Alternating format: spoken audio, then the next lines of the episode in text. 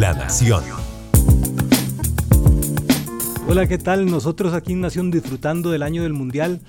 Hoy con un tema que va a calentar esta mesa. Cristian tiene el reto de darnos la alineación ideal de Costa Rica en los mundiales desde Italia 90 hasta la participación de Rusia 2018. Eh, elaboró un 11, yo lo desconozco, vamos a ver con qué nos sale.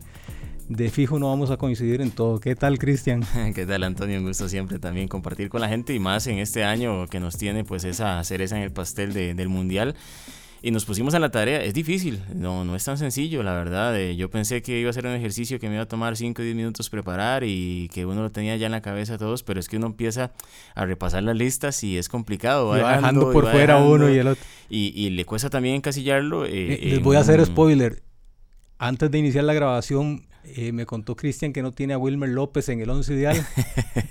no, no, pero es que es importante, ah. es importante también resaltar, Antonio, que, que, vamos a hablar de lo que han hecho en los mundiales. Eh, nadie puede negar, por ejemplo, de Wilmer, que es un jugadorazo y que pues tiene una historia muy grande del fútbol costarricense, pero si nos vamos propiamente a los mundiales, hay jugadores Wilmer es uno de los mejores jugadores de la historia. Sí, sí, sí, totalmente. Otro que, que, haciendo spoiler que dejé yo fuera es Rolando Fonseca. Y la gente me dirá, ¿cómo va a dejar a Rolando Fonseca si es uno de los mejores jugadores de Costa Rica? Pero si nos uh, repasamos un poquito lo que hizo Rolando Fonseca en, el Mundial, pues eh, es una participación que, que no tiene mucho. Y ahora también, eh, Antonio, y entrando de hecho, solo fue titular en un partido. Sí, solamente. Y entrando en materia, eh, si nos ponemos también a pensar, hay que acomodarlo a la realidad del fútbol costarricense. ¿Y cuál es la realidad? Un sistema normal para nosotros, un 1, 5, 4, 1, que es lo normal. en lo mundiales. usamos en mundiales, sí, lo usamos en el 2002, en el 2006, en 2014, 2018 ha sido lo, normal. No lo vamos a usar, eh, estoy prácticamente que convencido en Qatar, pero, pero yo creo que es la norma de Costa Rica, lo que ha jugado siempre. Y, partamos de, de, inmediato. Yo en la portería no tuve muchas dudas, no tuve muchas dudas. ¿Cómo no? Eh, le doy, vamos a ver, le doy mérito a dos grandes arqueros de Costa Rica mundiales como Gabelo Conejo y Keylor Navas, pero si nos quedamos por lo que han hecho en mundiales en constancia, eh, lo de Keylor en el 2014 y en el 2018 también eh, ratifican o redondean. No, no sabe una, clubes, Usted sabe una cosa, Cristian, eh, revisando un poco, Gabelo Conejo tiene mejor promedio de imbatibilidad que Keylor Navas en mundiales. Pero jugó solamente uno. Ah, sí, claro. Y Keylor tiene más partidos. Gabelo Conejo recibió solo dos goles en mundiales en en tres partidos. Creo que eso da un 0.60 y algo. Y Keylor tiene un 0.8 más o menos en, mundiales. y, yo no le resto méritos a Gabelo, pero también si repasamos un poco los rivales, ¿verdad? Que han enfrentado uno y el otro. Eh, en 2014 Uruguay, Inglaterra, Italia. Eh, Grecia, Holanda, están, estamos hablando de que... Lo que pasa es que era, la primera, era la primera participación tica en un mundial. Yo ahí me... Al final posiblemente me incline siempre por Keylor Navas. Lo único que me quedo pensando es si Gabelo fue más importante para la selección de Italia 90 que el Keylor Navas para la selección del 2014. Eh, ¿Cuál fue el que, el que hizo que el logro fuera posible? A, mí me termina convenciendo más Keylor porque también, desgraciadamente para Gabelo, no estuvo en el partido tal vez más trascendental, por decirlo así, o más histórico para Costa Rica, aunque todo era historia en Italia 90, pero no estuvo en ese partido de octavos de final. Keylor sí estuvo. Que hubo, mucho, hubo mucho dime y direte. Sí, sí, o sea, sí, si en esos momentos hubiera existido las redes sociales, aquello era un escándalo. Eh, se decía que incluso que, que Gabelo ya tenía asegurado sus fichajes. Exactamente. Y una serie de rumores este, que no estaba tan lesionado, que esto y el otro. Pero era, yo creo, un poco la forma de excusarnos el que se hubiera acabado el sueño ahí. Eso, y, y si nos vamos a la realidad también, Keylor termina parando un, penal, ¿verdad? Contra Grecia. O sea, que, que, es que si va sumándole puntos y puntos, eh, yo creo que, que Keylor sí tiene, y como lo decía anteriormente, no, no nos vayamos a si jugó en el Real Madrid, o si jugó solo en el Levante, o dónde jugó o no jugó. El no, estamos hablando del Mundial, propiamente el Mundial.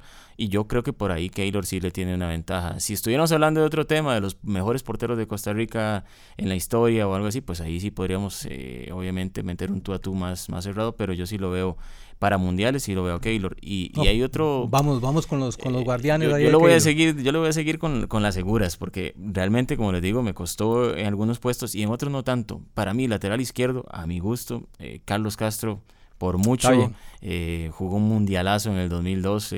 lástima, yo incluso eh, eh, lo veía como un lateral que podía llegar a jugar hasta en un, equipo más importante de Europa. Desgraciadamente en, Rusia tuvo lo suyo, no, no se acopló, pero no, se adaptó. Pero qué lateral más bueno. Yo, al menos hasta hoy, le digo, es mi opinión, ni Brian Oviedo ni Ronald Matarrita todavía le llegan a nivel ya de clubes a lo que jugaba Carlos Castro. Muy mío. Qué curioso, Cristian, ahora que usted menciona a Carlos Castro, este, cómo ha ido cambiando la mentalidad del jugador tico.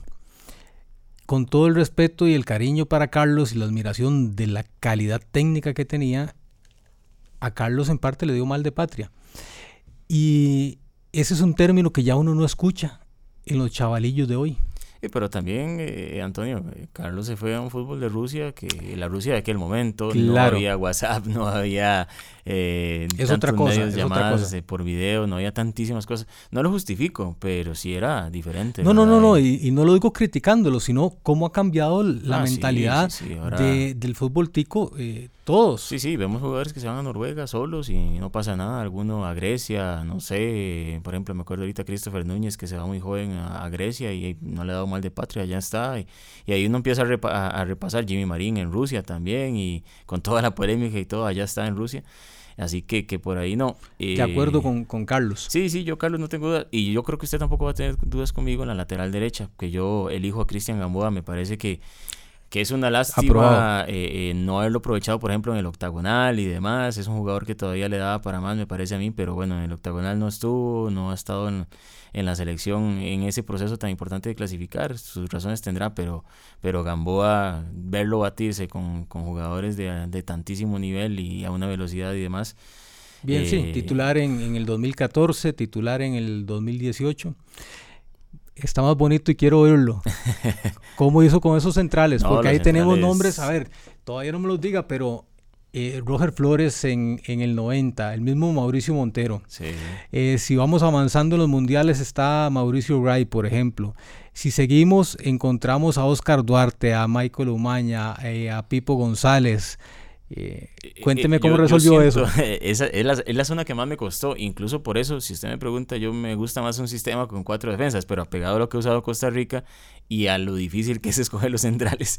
Va con tres centrales. Terminé escogiendo tres, sí. Incluso eh, le voy a decir uno de los que dejé fuera primero, que me costó dejarlo fuera. Eh, el tema de Gilberto Martínez. Es que si uno repasa la historia no, de estoy de acuerdo, estoy de acuerdo. Uno dice, qué jugadorazo, pero es que mundiales no. Desgraciadamente, eh, en el 2002 sí fue un buen mundial para, para Gilberto. 2006, desgraciadamente, llega Para mí, Gilberto es de los mejores defensas que he visto jugar, la calidad técnica, la velocidad.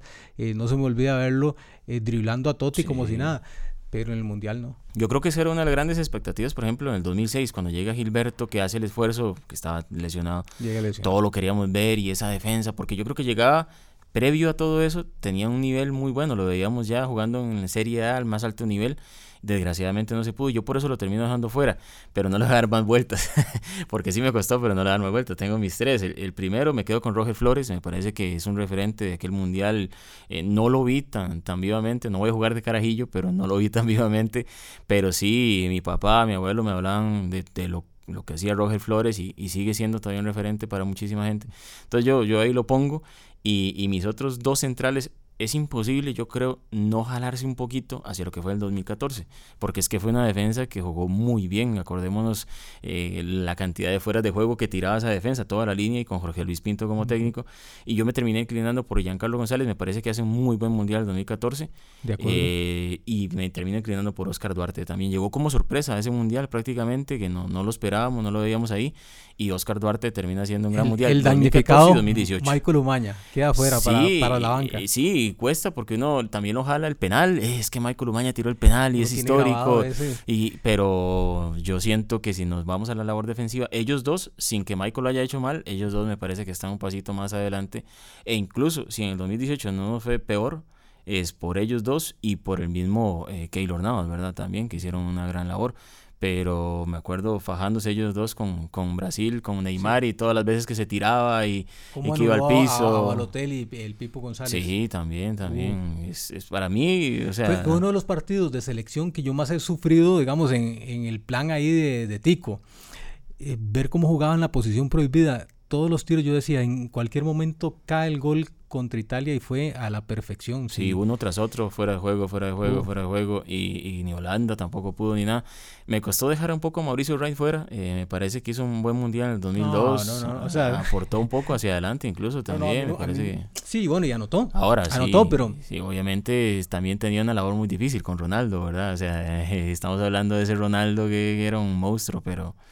Sí, pero no, Mauricio Wright fue un defensor, pero yo no tengo duda de que no dejaría por fuera ni a Roger Flores ni al Pipo este, y Oscar Duarte. Terminamos concordando en, donde yo pensé que iba a haber más polémica. No, no, Luis Marín también lo valoré en el momento y no, me parece un gran líder, un muy buen jugador también, pero creo que Mundial tampoco, tampoco fue ese jugador tan destacado, así que que por ahí yo, yo lo tengo. Donde también creo que sí vamos a tener polémica es en la media cancha. En la media cancha. En la media cancha. Yo me voy con Mauricio Solís, es mi contención. Eh, muy bueno Jelsin Tejeda, es un gran jugador, pero Mauricio Solís, yo he visto pocos jugadores hacer lo que hacía el Mauro, cortando, jugando mm. y, y también yendo para adelante. Así que, que contención como tal, nato, yo me quedo con Mauricio Solís ahí en la media cancha.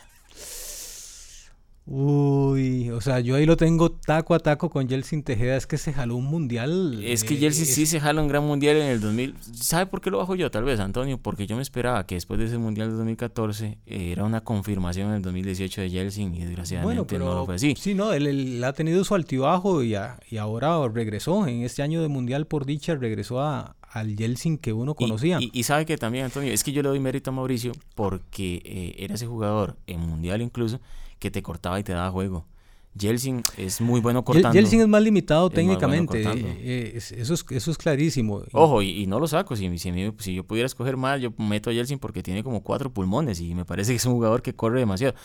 Pero, mucho, mucho pero Mauricio, Mauricio cubría mucho campo y no necesariamente desde la parte física, sino desde la inteligencia. Digamos que, ahí tiro la moneda con usted, pero vamos a ver quién, quién más en ese media. Yo voy a confesar, antes del ejercicio, antes del ejercicio tenía a Walter Centeno eh, metido ahí en la media cancha. Eh, eh, es una realidad. es una Vieron, Eh, viene a cambiarnos aquí la alineación de última hora. Pero bueno. pero es que hasta, hasta que uno no entrega la alineación oficial, hasta que uno no se la dé al árbitro a la hora antes que le dan en la FIFA, eh, de uno puede hacer el cambio. O sea, Walter Centeno pasó a la banca en, el último momento. En, el último momento porque había cometido yo el error, lo tenía valorando. ¿A quién había dejado fuera? No, había dejado fuera a Celso, a Celso Borges, lo había dejado fuera, sinceramente. Pero fue un, error de omisión más que de, que no lo considerara ahí, porque estuve peloteándolo.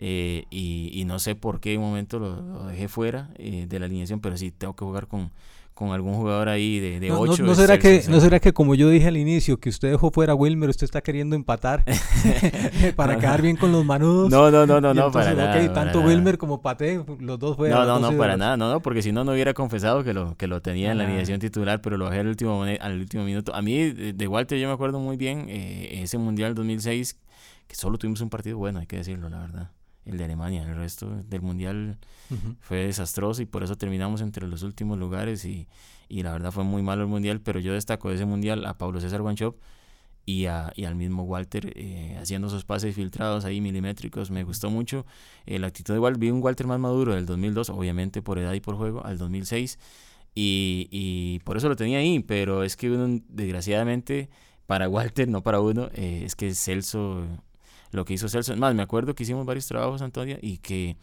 en el 2014 y en el 2018, en los dos, pese a que Celso en el 2018 eh, llega un poco disminuido a lo que fue en el 2014, fue el jugador que más corrió de Costa Rica en los dos mundiales. En el 2014 y 2018, entonces es imposible eh, no dejarlo eh, por fuera. Y si nos vamos al octagonal también rumbo a Qatar, Celso también es determinante. le gusta a quien le guste, le llama la atención a algunos a otros. Mauricio Celso. Mauricio Solís y Celso. Celso Borges. Borges, ¿cómo, cómo termina uno jalando, verdad, hacia el 2014? Pero es que es el mejor mundial que hemos tenido. Pero, y, sí, yo siempre he creído que, había más talento en la selección del 2002. Yo también, y creo que nos quedamos cortos en ese mundial porque debimos haber llegado mínimo la octavos. La disciplina táctica. Eh, Eso sí le doy la razón. Que es una cuestión más colectiva y al final termina pesando en qué jugadores recuerda uno. Sí, sí. Pero la disciplina táctica, eh, envidiable, la del 2014, incomparable. En ese 2002, si uno repasa la parte ofensiva, Antonio, estaba Wilmer, Walter.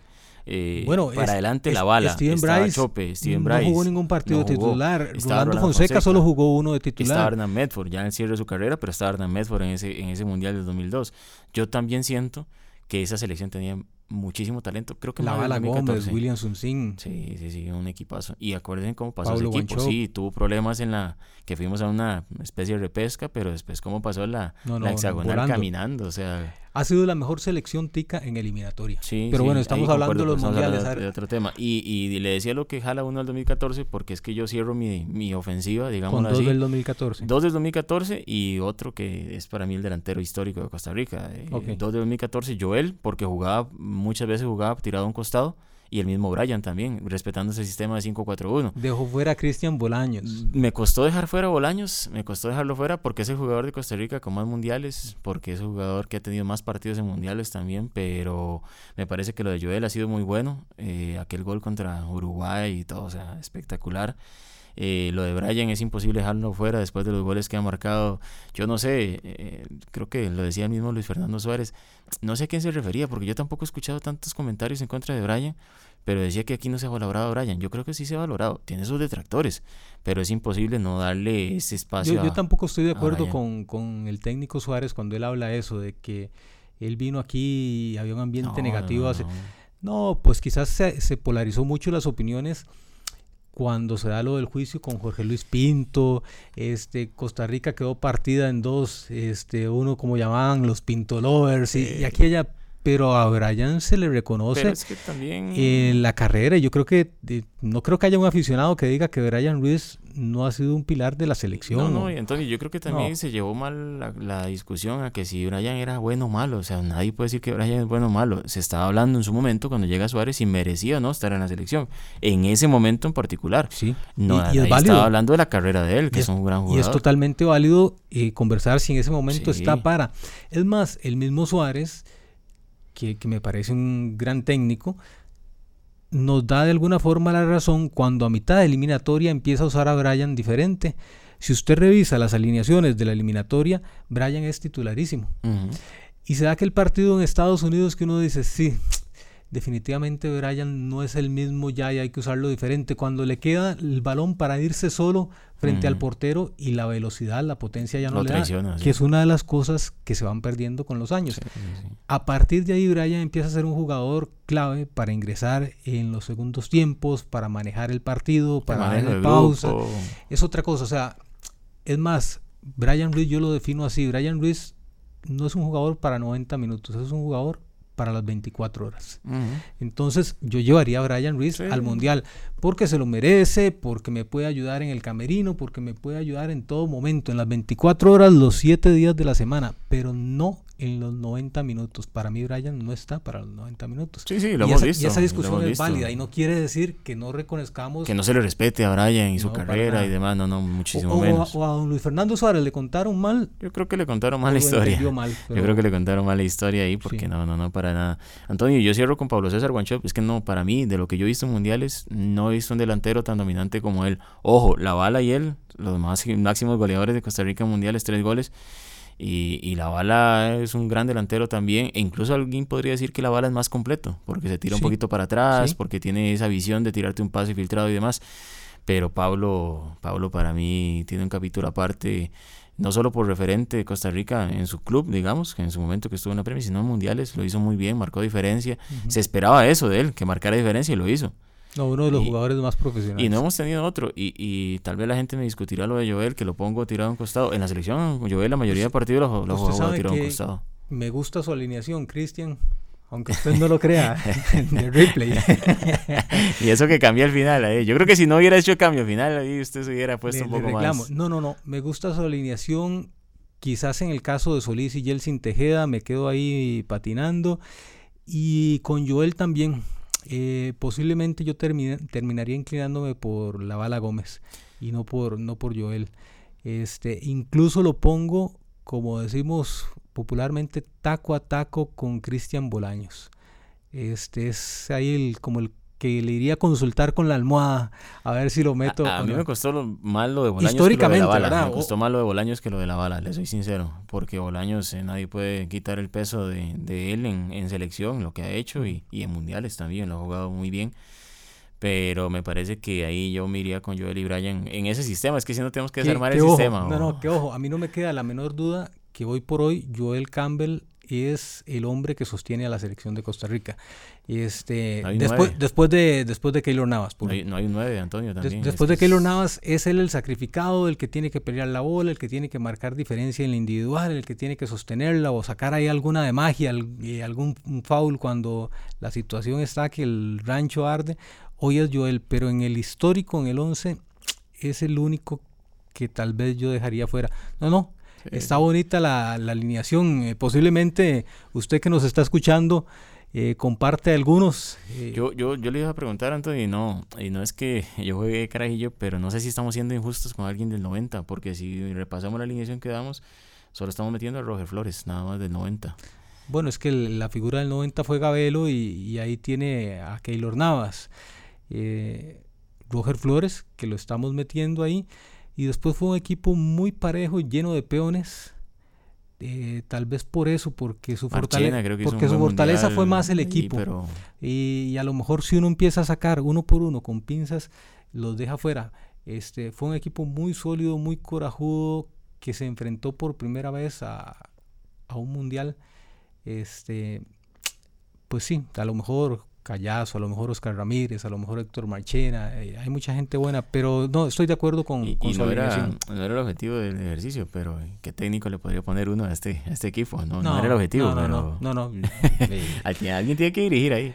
Eh, a mí me encanta el atrevimiento de Guimaraes, me gusta mucho lo estudioso que es Macho Ramírez, pero de el César lo que es del César. En cuanto a rendimiento en mundial, no hace falta que mencione. Sí, sí, concuerdo.